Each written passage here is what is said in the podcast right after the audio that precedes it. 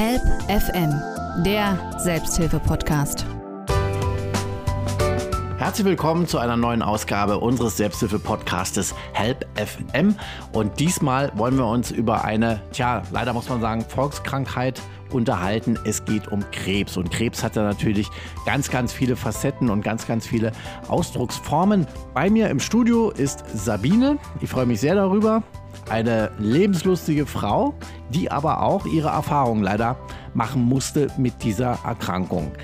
Was sie genau erlebt hat, welche Schlüsse sie daraus gezogen hat und vor allen Dingen, wie sie jetzt lebt, das wollen wir in der heutigen Folge klären. Ja, Sabine, erzähl doch mal. Ich glaube, das war 2018, also vor drei Jahren, wo du diesen schweren Krebsdurchlauf, diese Erkrankung hattest.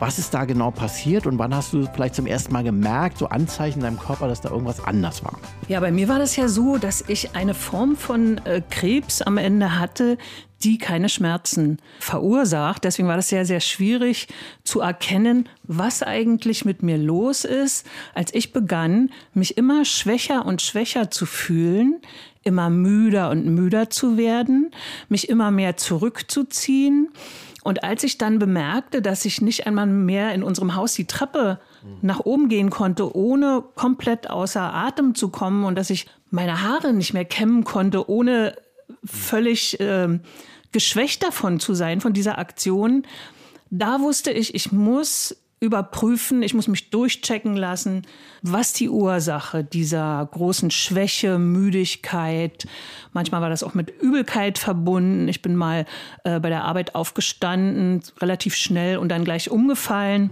Und äh, hatte auch interessanterweise vorher so einen, so einen kleinen Unfall, bin einfach nur ausgerutscht äh, auf dem Glatteis und habe dann hinterher gedacht, das war wie so ein, äh, wie so ein Zeichen. Jetzt mhm. mach mal hier nicht so schnell und guck mal ein bisschen auf dich, was da eigentlich los ist. Das ist ja auch immer so ein Zeichen, ne? also so, so ein bisschen eine Form der Kommunikation des Körpers mit einem irgendwie, ne? dass da irgendwas nicht stimmt. Und was hat dann der Arzt oder die Ärzte, was haben die herausgefunden? Ja, also ich habe dann, ich verkürze das mal so ein bisschen eine Darmspiegelung machen lassen und äh, dieser Arzt hat dann festgestellt und ich konnte das auch selbst sehen im Bild, weil ich habe das nicht unter Narkose machen lassen, dass dort eine Stelle im Darm ist, die nicht so aussah, wie sie aussehen soll. Dass es also da eine mm, ja, einen Tumor gab, wobei man noch nicht sagen konnte, ob der gutartig oder bösartig ist. Und er sagte einfach nur, das ist nicht in Ordnung, ähm, da müssen wir was machen. Und meine erste Reaktion war gleichzeitig ein Schreck und eine Erleichterung.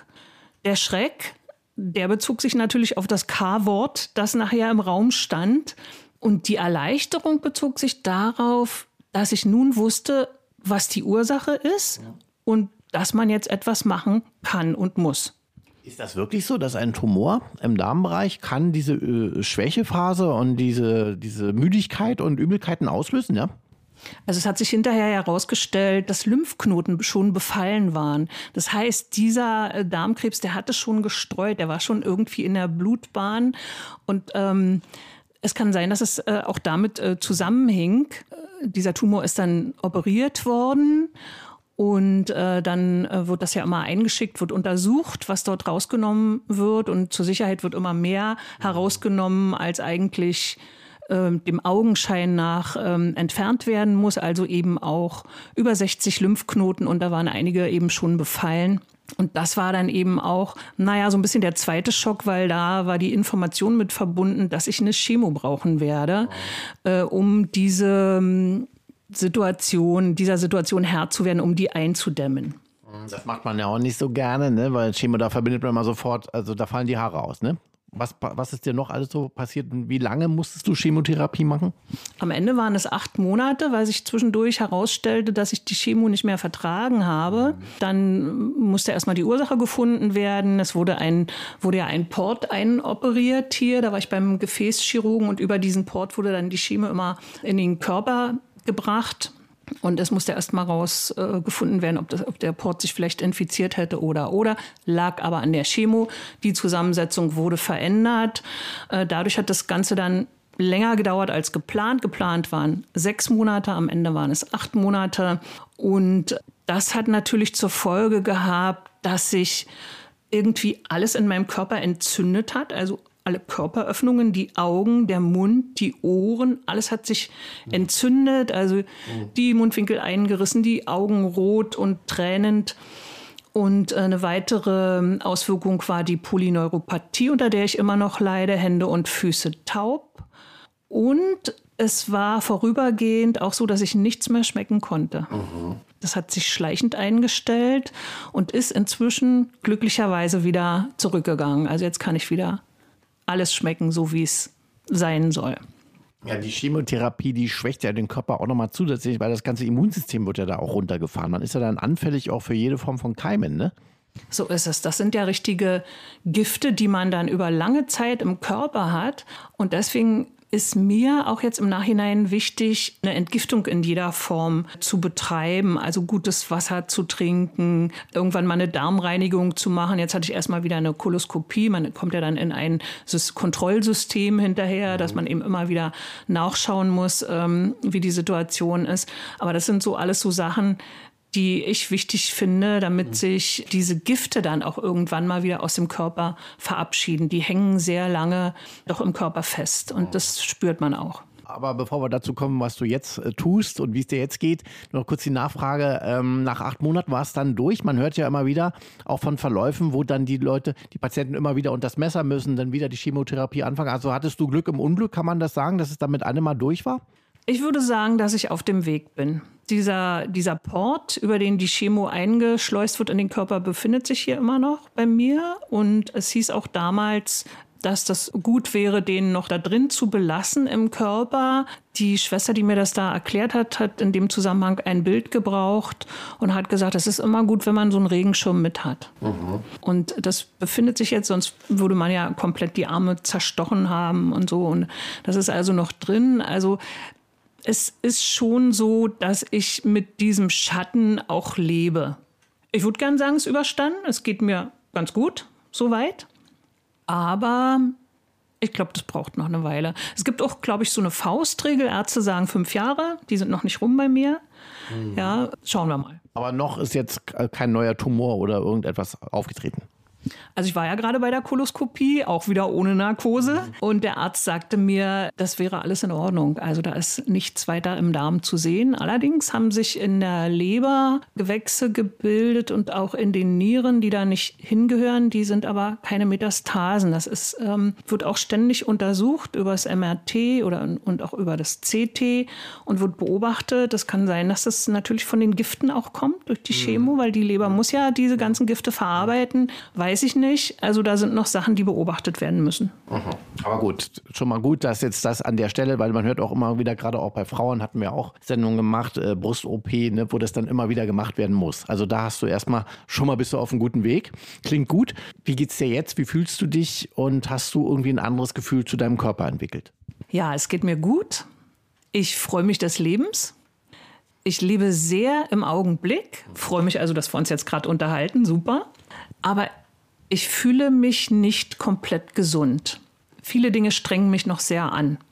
Ich habe eine Schwerbehinderung von 80 Prozent, also irgendwie ganz schön viel. Und ich merke eben auch, dass ich nicht so belastbar bin, wie ich es früher einmal war, dass ich nicht sehr lange stehen kann. Also das ist jetzt für mich sehr belastend, wenn man wegen der Corona-Beschränkungen irgendwo anstehen muss, dann kann ich das einfach nicht machen. Mhm. Dann gehe ich einfach weiter. Und da gibt es so ein paar Dinge, die ich eben nicht mehr kann und mir auch nicht mehr zumute. Mhm. Also ich gehe nicht mehr über meine Grenzen. Sowas macht man ja vielleicht früher oder in der Jugend macht man sowas öfter mal, über seine Grenzen zu gehen. Das mache ich nicht mehr. Also da achte ich schon äh, viel mehr drauf als früher. Früher habe ich meinen Körper als selbstverständlich hingenommen. Mache ich jetzt nicht mehr. Ich freue mich, dass ich ihn habe und dass es ihm soweit ganz gut geht, dass er das tut, was er soll. Help FM, der Selbsthilfe-Podcast wie es ja schon ansprach, ne, so Krankheiten, man sagt ja immer so, Krise ist auch eine Chance, klingt vielleicht ein bisschen platt, wie so ein Kalenderspruch, aber ich denke, so ein bisschen ist da immer was dran. Und eine Krankheit ist auch eine Form der Kommunikation des Körpers mit uns. Was, wie soll der Körper sonst zu uns sprechen? Er zeigt einfach, hier ist was nicht in Ordnung. Ne? Würdest du im Rückgang sagen, du hast also auch teilweise gegen deinen Körper gelebt, würdest du heute einiges anders machen? Ja, ich habe gegen meinen Körper gelebt, ohne darüber nachzudenken und ich mache ja auch schon einiges anders. Und äh, weil du sagst, es ist eine Form der Kommunikation, das finde ich total interessant, denn es kursiert ja noch so dieses ähm, Wort vom Kampf gegen den Krebs oder derjenige, der dann vielleicht gestorben ist, hat den Kampf gegen den Krebs verloren. Und das finde ich, ist kein Herangehen, was mir entspricht, denn ich kann ja den Krebs nicht bekämpfen. Er ist ja eine Form der Kommunikation, wie du es gesagt hast. Ich, für mich ist diese Krankheit eine Botschaft. Mhm. Und da geht es nicht darum, diese Botschaft zu unterdrücken, so wie man das früher ähm, gemacht hat. Der, der Bote, der die mhm. Kriegsbotschaft bringt, der wird umgebracht, aber dann bricht der Krieg trotzdem aus. Ja. Äh, sondern ich versuche natürlich die Botschaft zu verstehen, mhm. wenn er schon mit so drastischen Mitteln zu mir sprechen muss, weil ich offensichtlich sehr lange Zeit bestimmte Signale äh, ignoriert habe. Und deswegen bin ich dabei, diese Botschaften nach und nach zu entschlüsseln und freue mich eigentlich, dass er zu mir gesprochen hat.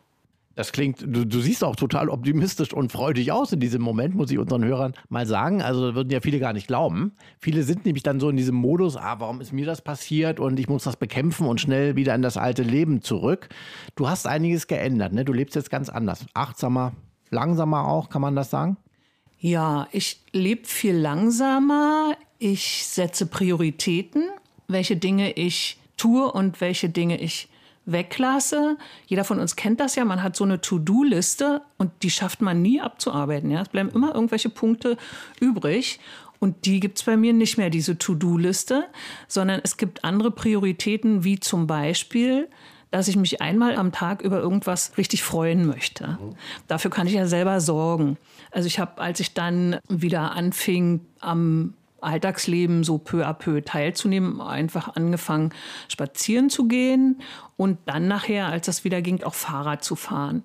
Und da haben wir bei uns hier in der Umgebung wunderbare Möglichkeiten, die Schönheit der Kultur und auch der Natur gleichermaßen zu äh, genießen, wenn man zum Beispiel in, in den Park Sanssouci fährt. Und das mache ich. Dabei fotografiere ich. Sowas habe ich früher überhaupt nicht gemacht. Und das macht mir unheimlich viel Spaß, weil da kann ich mich im Nachhinein nochmal freuen, wenn ich mir dann die Fotos anschaue.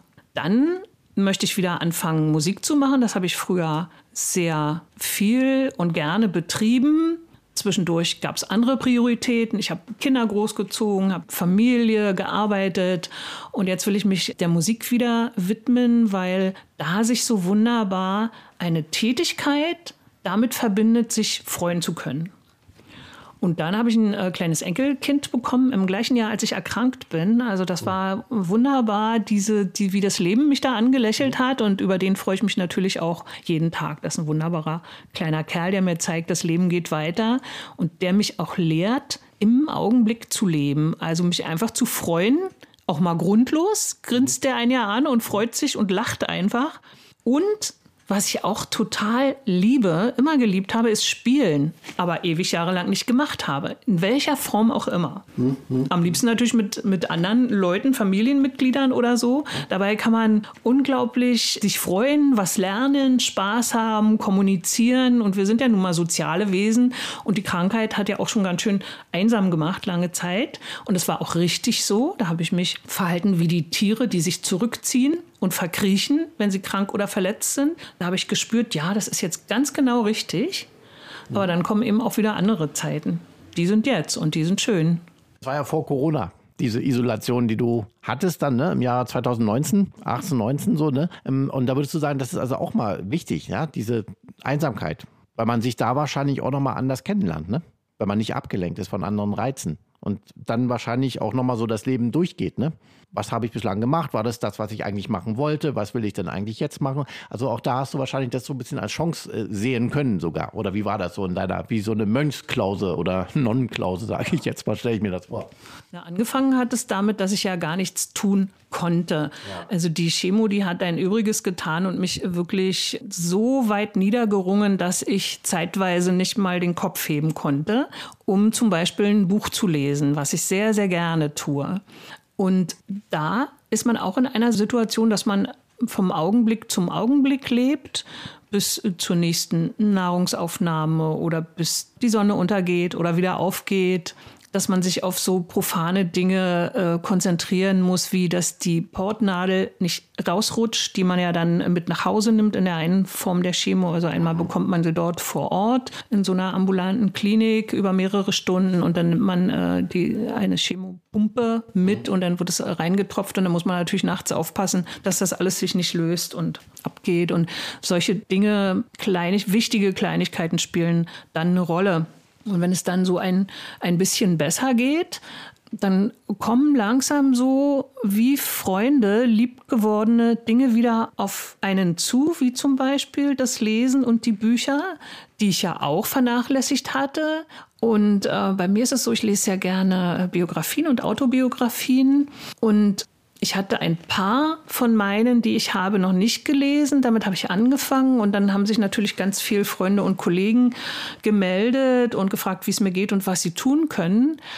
Und eine davon liest genauso gerne wie ich, auch Biografien und mit der habe ich dann so einen Austauschmodus gefunden, dass wir uns gegenseitig unsere Bücher ausgeborgt und sogar auch darüber ausgetauscht haben. Mhm. Das war so ein Glücksfall, erstmal, dass sie da war für mich und dann aber eben auch, was ich eben in diesen Autobiografien gelesen habe von Menschen, denen es wirklich in ihrem Leben schlecht gegangen ist, die schlimme Krisen durchgemacht haben, wo es um Leben und Tod ging und wie sie das gemeistert haben. Das hat mich so bei Lilly Palmer zum Beispiel mhm. ähm, angerührt, dass ich mein eigenes Leid in Anführungsstrichen relativieren konnte. Ich konnte so, so sozusagen wie so ein Adler von oben das alles betrachten aus der mhm. Ferne und eben auch äh, die Möglichkeit in Betracht ziehen, dass alles wieder gut wird, wie es so schön im Märchen heißt. Wieder gut wird es natürlich nicht, es wird anders gut. Ja. Weil es äh, geht ja immer weiter. Wir kommen mhm. nicht wieder an den Punkt zurück, an dem wir mal waren, sondern wir entwickeln uns ja immer weiter.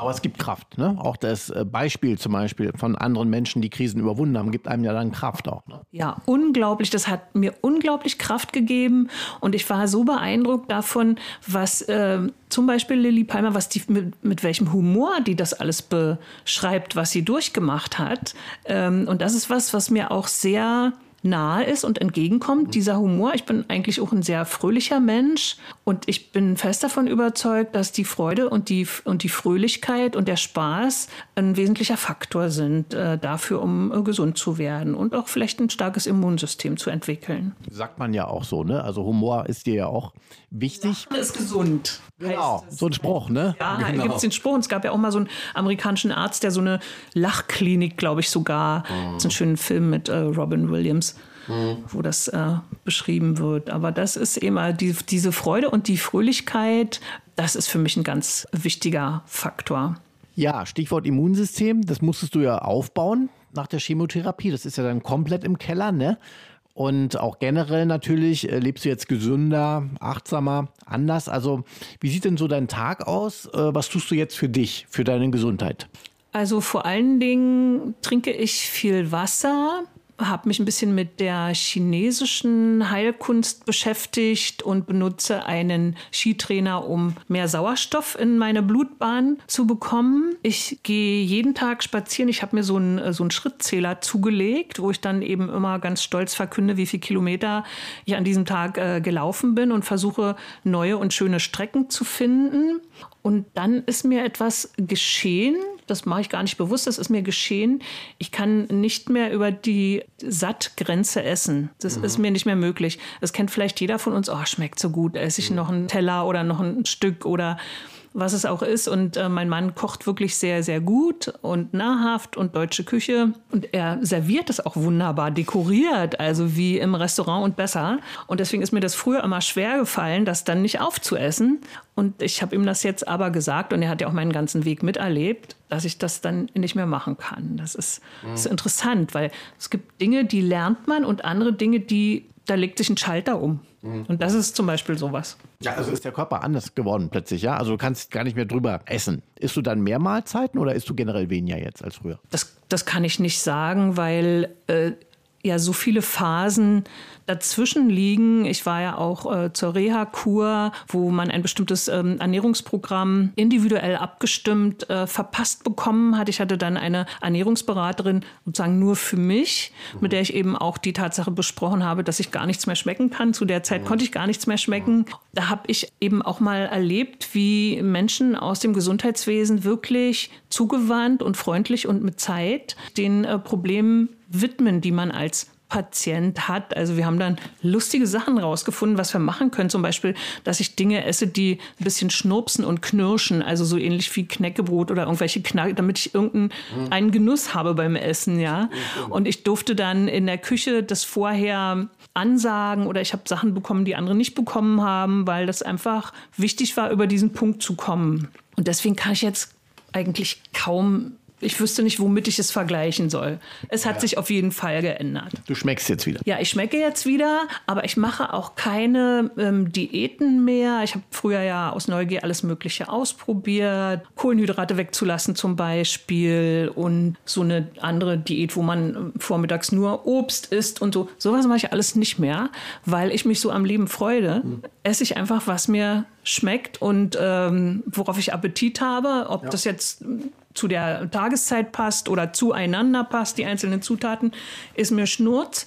Aber ich kann eben nicht mehr so viel essen wie vorher. Das geht nicht mehr. Macht ja auch nichts. Du siehst trotzdem gesund aus und schlank. Also ist alles äh, wunderbar. Help FM, der Selbsthilfe-Podcast. Wahrscheinlich ist Ernährung auch ein Thema. Machst, machst du dir da mehr Gedanken oder isst du wirklich nur, was dir schmeckt? Oder denkst du, nee, ich brauche ein bisschen mehr Vitamine oder sollte dieses oder jenes? Oder ist dir das eher so egal? Ich mache mir eben keine Gedanken mehr. Ähm, aber ich glaube, dass ich im Gegenzug doch mehr so auf meine Instinkte höre. Ja, also ich esse bestimmt viel weniger Fleisch als vorher. Das, das kann ich so sagen. Ich esse viel weniger Fleisch. Ich habe schon immer gerne Obst und Gemüse gegessen und das mache ich auch weiterhin so. Und ich achte einfach drauf, ob der mir sagt, ja, ist das jetzt oder ist das nicht. Das, hat, das ist also die größte Veränderung, dass du auf den Körper mehr, mehr achtest. Das ist eine Veränderung. Welche noch? Na, die andere Veränderung ist die, dass ich mich nicht mehr zu Dingen nötigen lasse, die ich nicht machen möchte. Also ich mache zwar noch wie jeder Mensch äh, Kompromisse, aber keine faulen Kompromisse mehr, von denen ich schon spüre und wo sich schon mein Magen zusammenkrampft und mir sagt, nee, das solltest du mal nicht machen, das ist nicht gut für dich. Sowas mache ich nicht mehr und habe das jetzt eben auch auf die Spitze getrieben im vorigen Herbst, in dem ich gekündigt habe, weil mir eine Arbeit zugemutet werden sollte, nachdem mir eine Arbeit, die mir Spaß gemacht hatte, weggenommen wurde, sollte mir also eine Arbeit zugemutet werden, die ich als Beschäftigungstherapie empfunden habe oder als Praktikantentätigkeit. Vielleicht auch als Erniedrigung, ne? manchmal ist das so. Ja, genau. Und da musste ich einfach, ich habe das übers Wochenende entschieden, sagen, nein, das mache ich nicht und ich kündige. Und es, es war auch nicht möglich, dann mit mir noch darüber zu, also man wollte mich überzeugen und ich wäre ja schon so lange dabei und so. Und das ist mir nicht möglich, sowas zu machen. Das kann ich nicht mehr.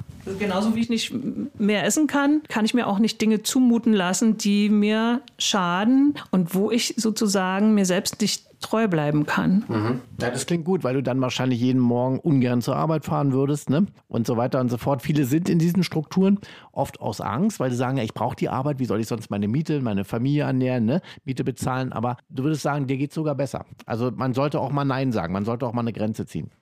Ja, ich habe weniger Geld und mir geht und mir geht's besser mit dem weniger Geld. Eben, Geld ist nicht alles. Kann ich ganz klar so sagen. Und ich habe ja durchaus auch äh, wieder das Hamburger Modell durchlaufen und habe wieder angefangen zu arbeiten schrittweise, weil ich das sehr gerne wollte und dachte, das probiere ich einfach mal. Und ich wollte irgendwie auch wieder normal sein, weil im Verlauf dieser Krankheit und auch der Chemo und so diese diese ganzen Monate kommt man sich zwischenzeitlich oder ich kam mir zwischenzeitlich wie so ein Zombie vor. Ja, du kannst noch bestimmte Bewegungen machen, du kannst noch irgendwo hingehen, aber so viel mehr kannst du, kannst du nicht mehr machen. Das war auch auf der Reha so, wo es so lange Gänge gab und dann kamen mir die anderen Zombies entgegen und ich Zombie und so. Und da wollte ich, und dann habe ich eine Zeit lang auch gedacht, das sieht man mir an. Alle sehen mir an, mhm. dass ich nicht wie sie bin.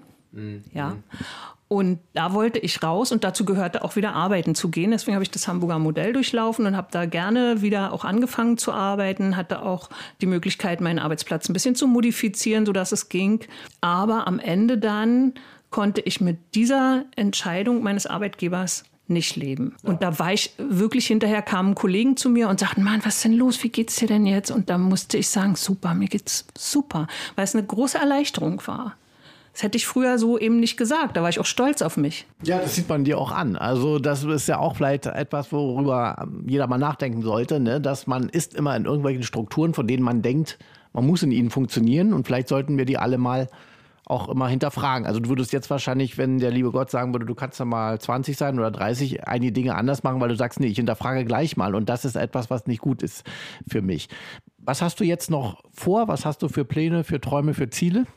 Also ich will wieder mit der Musik anfangen. Ich habe schon meine alten Noten rausgeholt und will damit mindestens zwei Fliegen mit einer Klappe schlagen, nämlich die Polyneuropathie in den Fingern bekämpfen, dass die wieder mehr spüren und aber eben auch mehr Freude am Leben haben. Und möglicherweise wollen wir das auch in der Familie machen, dann als Hausmusik und ein kleines äh, musikalisch-literarisches äh, Programm habe ich äh, auch schon erarbeitet.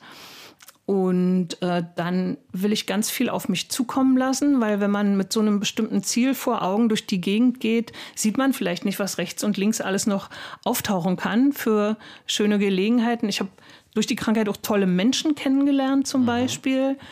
Und ähm, das möchte ich natürlich nicht verpassen. Ich freue mich sehr, wenn ich wieder ein bisschen mehr mit Kunst und Kultur zu tun bekomme. Das ist ja jetzt in Corona-Zeiten schwierig, aber ich hatte da jetzt ein sehr schönes Erlebnis in Rheinsberg, als Fidelio aufgeführt wurde ähm, vor dem Schlosstheater. Und da habe ich gemerkt, wie mir das gefehlt hat, schon seit Jahren, also schon länger als mhm. Corona. Und da habe ich einen äh, großen Nachholbedarf, weil ich eben glaube, dass wir alle auch körperliche, nicht nur körperliche, sondern auch geistige Nahrung brauchen. Ja, auf alle Fälle. Also das heißt, du hast genug zu tun für die nächste Zeit und du verzichtest lieber auf ein bisschen Geld und sagst, dafür lebe ich. Denn darum geht es ja irgendwo auch, dass man sich verwirklicht hier auf dieser Erde, wenn wir schon mal hier sind. Ne? Genau, also das denke ich schon, dass äh, jeder so, ja, Udo Lindenberg sagt, ich mache mein Ding. Ne? Also jeder hat so sein Ding, wozu er sich irgendwie berufen fühlt, wobei er sich gut fühlt. Und viele haben sogar etwas, wo, wo was entsteht dabei. Bei den Handwerkern ist das so, habe ich heute einen tollen Beitrag äh, über Instrumentenbauer gesehen aus dem Vogtland. Die sehen das dann auch noch und es erklingt wunderbar. Und genau das, das sollte man machen. Also ich für mich werde das auf jeden Fall machen und da gehört nicht nur die Musik dazu, sondern auch das Schreiben. Mhm. Das ist ja auch noch etwas, was immer dich interessiert hat, ne? neben der Musik. Ja, so ist es, denn man ist sehr, sehr autark beim Schreiben. Ne? Bei vielen anderen Tätigkeiten äh, sagt einem immer einer, wie man es machen soll oder funkt rein oder gibt Vorgaben. Und beim Schreiben gibt es eine sehr, sehr lange Phase, wo man erstmal wirklich selber der Chef ist. Und das ist für mich sehr wichtig, damit ich mir die Zeit lassen kann, damit ich die Fantasie spielen lassen kann und die Freiheit habe, diese Entscheidungen, die ich im Leben selber treffe, eben auch auf dem Papier zu treffen. Ist da irgendwas geplant, ein Buchprojekt oder?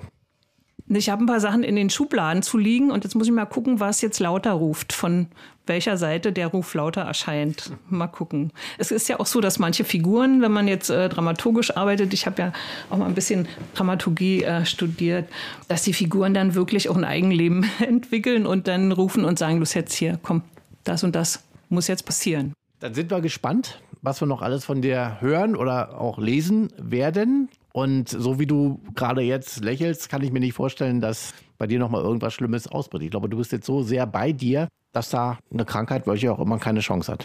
Ja, die muss jetzt, glaube ich, nicht mehr. Also ich bleibe ja dran. Ich habe ja. ja. den Ruf gehört und jetzt äh, muss sie eigentlich nicht mehr rufen. Das kann ich ihr in Liebe mitteilen, dass ich zugehört habe und mich bedanke für den Ruf und ihm jetzt folgen werde. Also Liebe auch nochmal als letzter Rat quasi ist ja auch wichtig, ne? Seinen eigenen Körper lieben, sich annehmen, sein Leben lieben und da hat man auch eine ganz andere Energie. So ist es. Das haben wir alle nicht so richtig gelernt, uns selber zu lieben. Ne? Im Christentum gibt es so ein bisschen diesen hier Spruch, liebe deinen Nächsten wie dich selbst. Aber eigentlich sich selbst zu lieben, das wird, glaube ich, auch nicht wirklich ernsthaft propagiert. Aber das ist schon die Voraussetzung dafür, dass man auch andere lieben kann. Damit andere aus dieser Quelle trinken können, da muss die erstmal sprudeln und sauber gehalten werden. Das nehme ich jetzt ähm, ernst, aber eben auch ähm, mit Humor und fröhlich. Vielen Dank, Sabine, dass wir bei dir sein durften und deine Geschichte gehört haben. Und ich hoffe, dass sie auch vielen anderen Mut macht und ein, ein Vorbild ist, um mit Krankheiten oder anderen Schicksalsschlägen einfach besser klarzukommen. Denn das Leben ist etwas Wunderschönes, ein wunderschönes Geschenk. Und wenn wir, wie wir es gerade gesagt haben, mit Liebe uns und anderen begegnen, dann kann man hier auch eine sehr, sehr schöne und gesunde Zeit haben. Danke, Sabine. Meine Damen und Herren, das war also unser Podcast diesmal zum Thema Schicksalsschlag, Krebs, aber es gibt auch ein Leben danach und zwar ein viel, viel schöneres, häufig als davor. Das haben wir, glaube ich, in dieser Sendung so ein bisschen hören können. Am Mikrofon verabschiedet sich Oliver Geldener. Machen Sie es gut. Bis zum nächsten Mal. Help FM, der Selbsthilfe-Podcast.